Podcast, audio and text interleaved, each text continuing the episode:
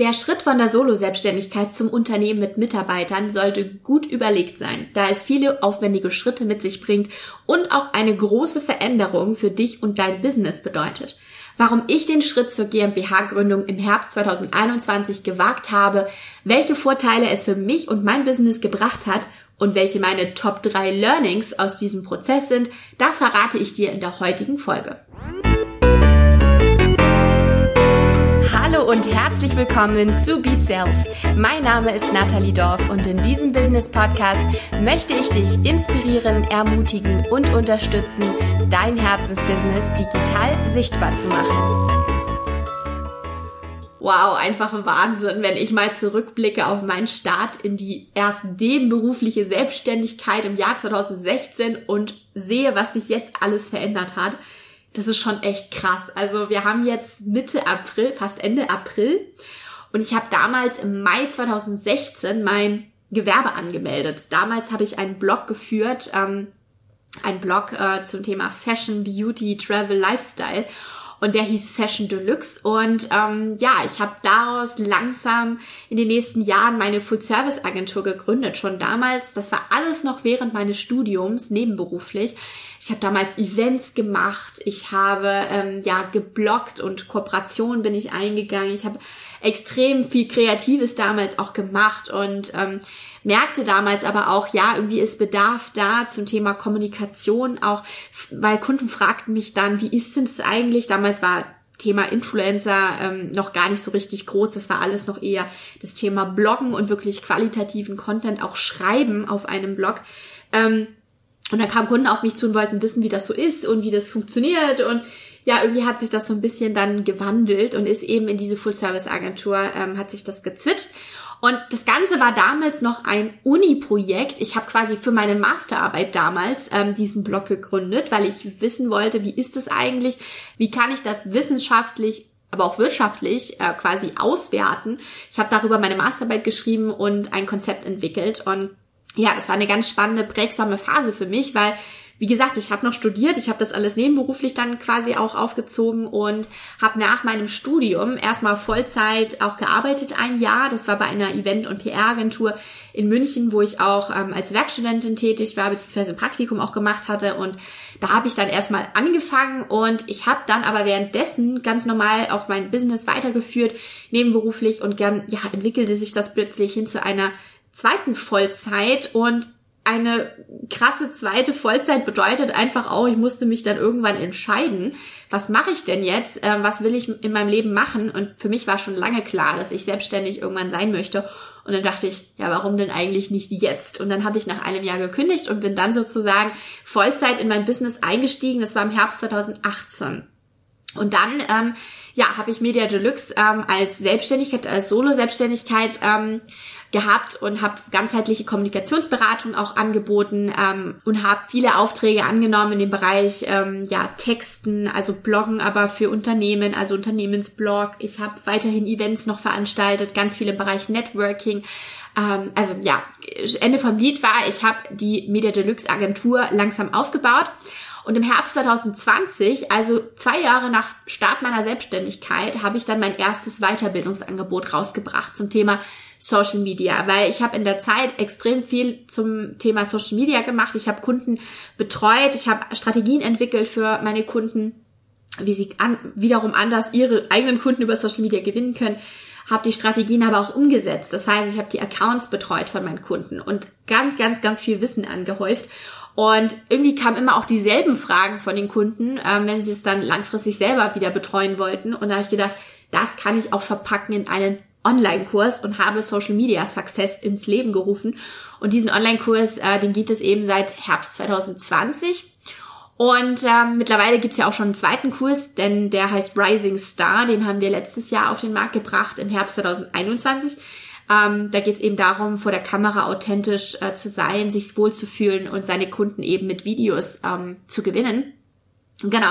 Und ja, irgendwie hat sich das nachher so weiterentwickelt. Eigener Online-Kurs, eigenes Weiterbildungsangebot, äh, eine Agentur mit ganz viel Dienstleistungen. Und ich habe viel mit Freelancern in der Zeit auch zusammengearbeitet. Aber irgendwann war es dann so, ähm, ja, ich brauche auch ein festes Team.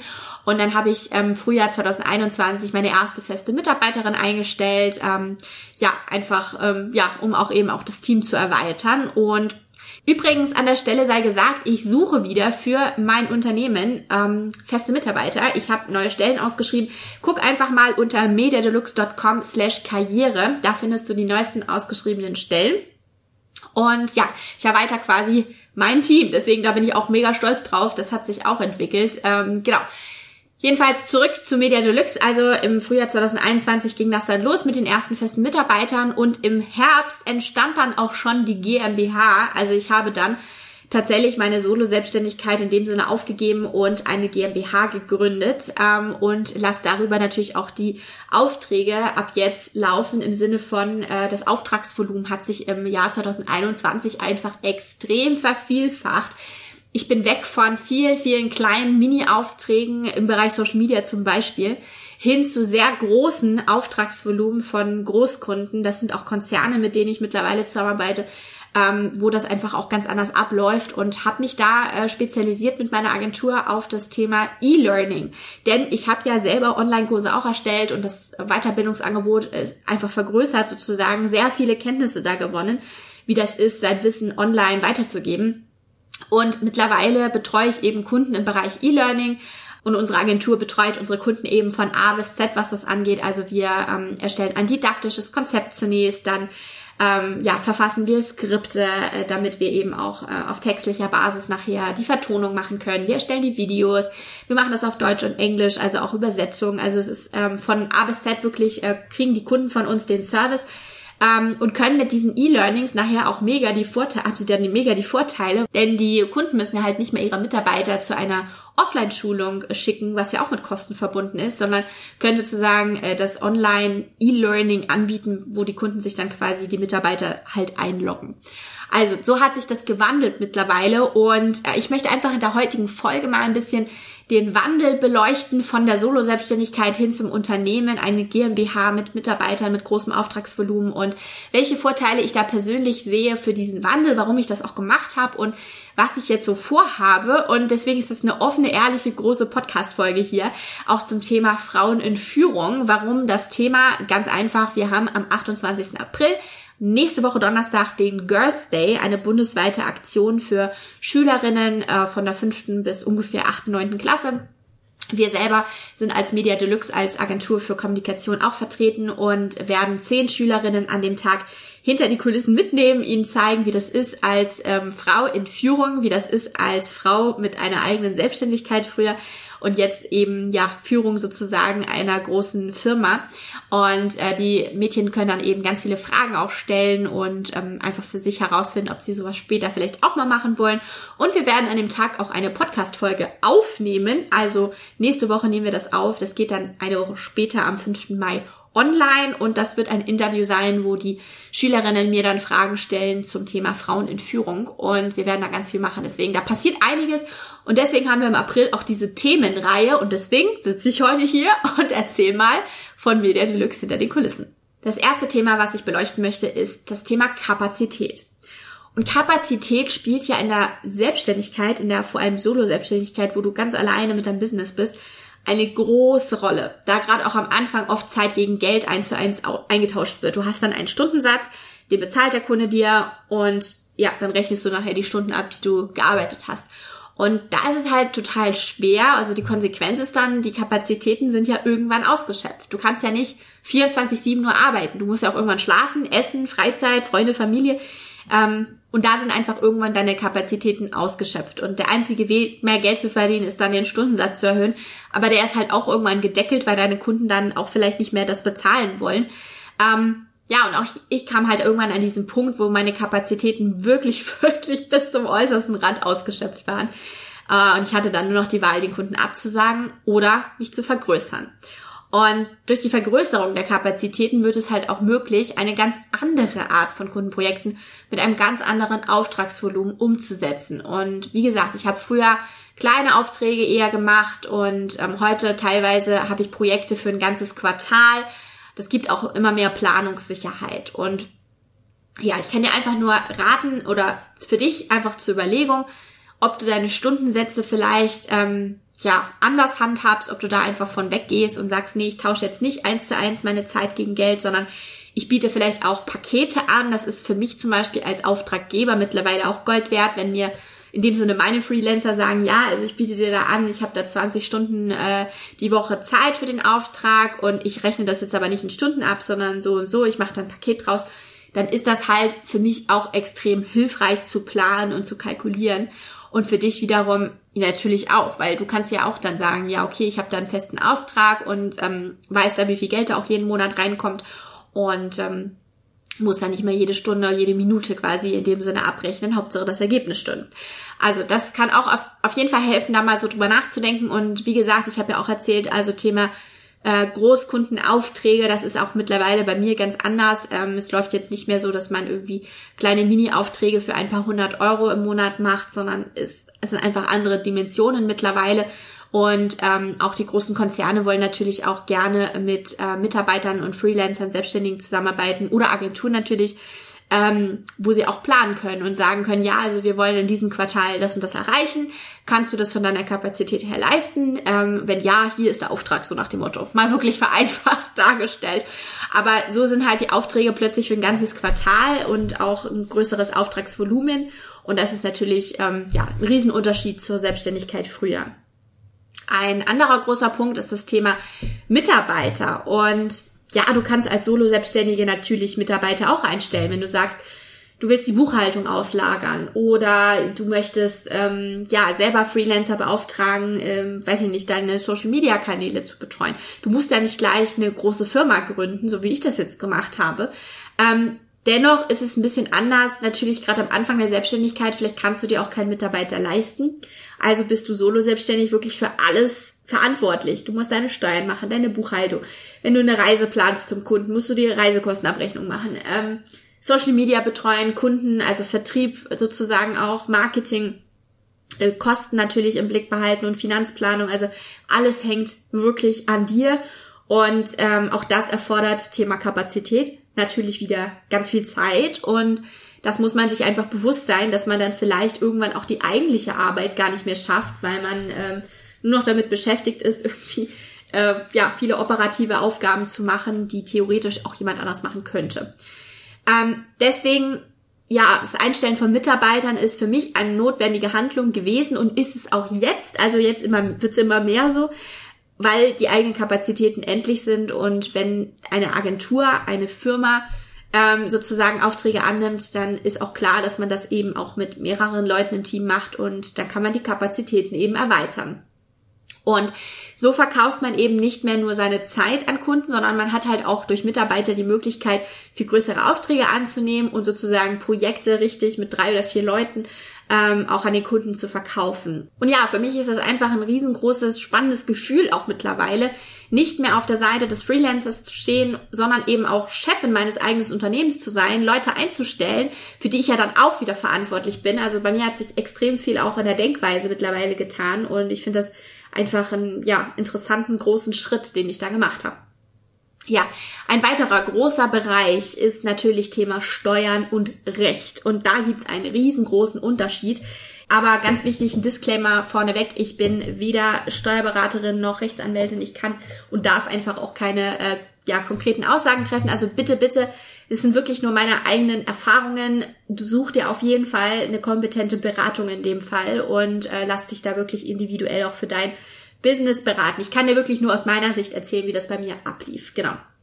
Jedenfalls gab es einen ganz, ganz großen Unterschied oder gibt es halt äh, im steuerlichen und rechtlichen Bereich ähm, vom Thema Selbstständigkeit äh, hin zum Unternehmertum. Eine GmbH ist halt eine eigene Persönlichkeit, eine rechtliche Persönlichkeit. Und ich muss halt in meinem Kopf auch jetzt nach einem halben Jahr die die GmbH einfach schon existiert, selbst noch umzwitschen und sagen, nein, also das bin ich jetzt Nathalie Dorf privat und das bin ich jetzt Nathalie Dorf als Geschäftsführerin einer GmbH. Das sind zwei unterschiedliche Personen in dem Fall.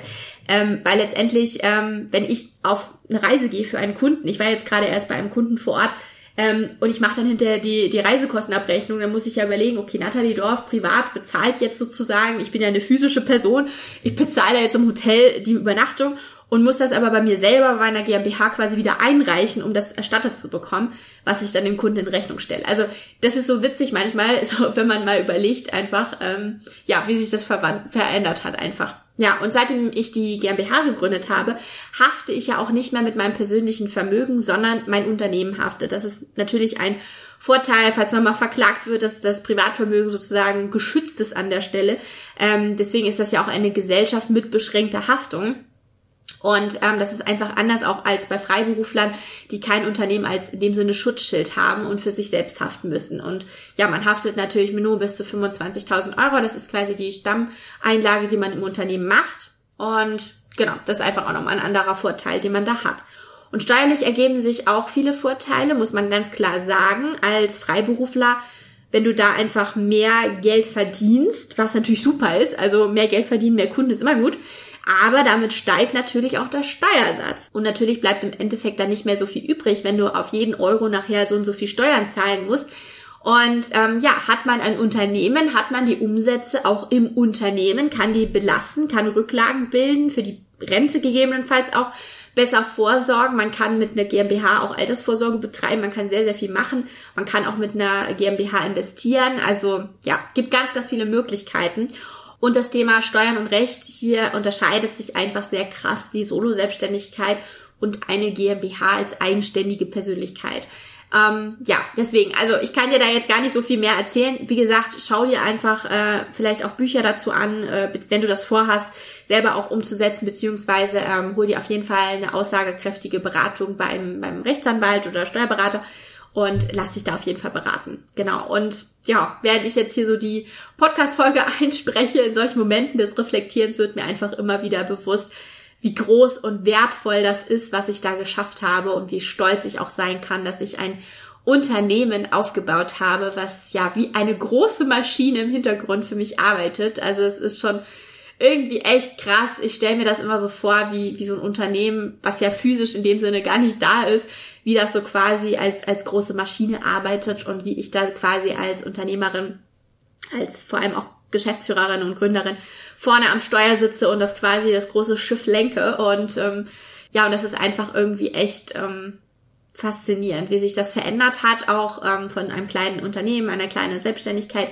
hin zu einer GmbH. Also ja, freue ich mich selber gerade sehr drüber, das mal zu reflektieren und mir selber mal zu sagen, hey, voll cool, hast du echt gut gemacht.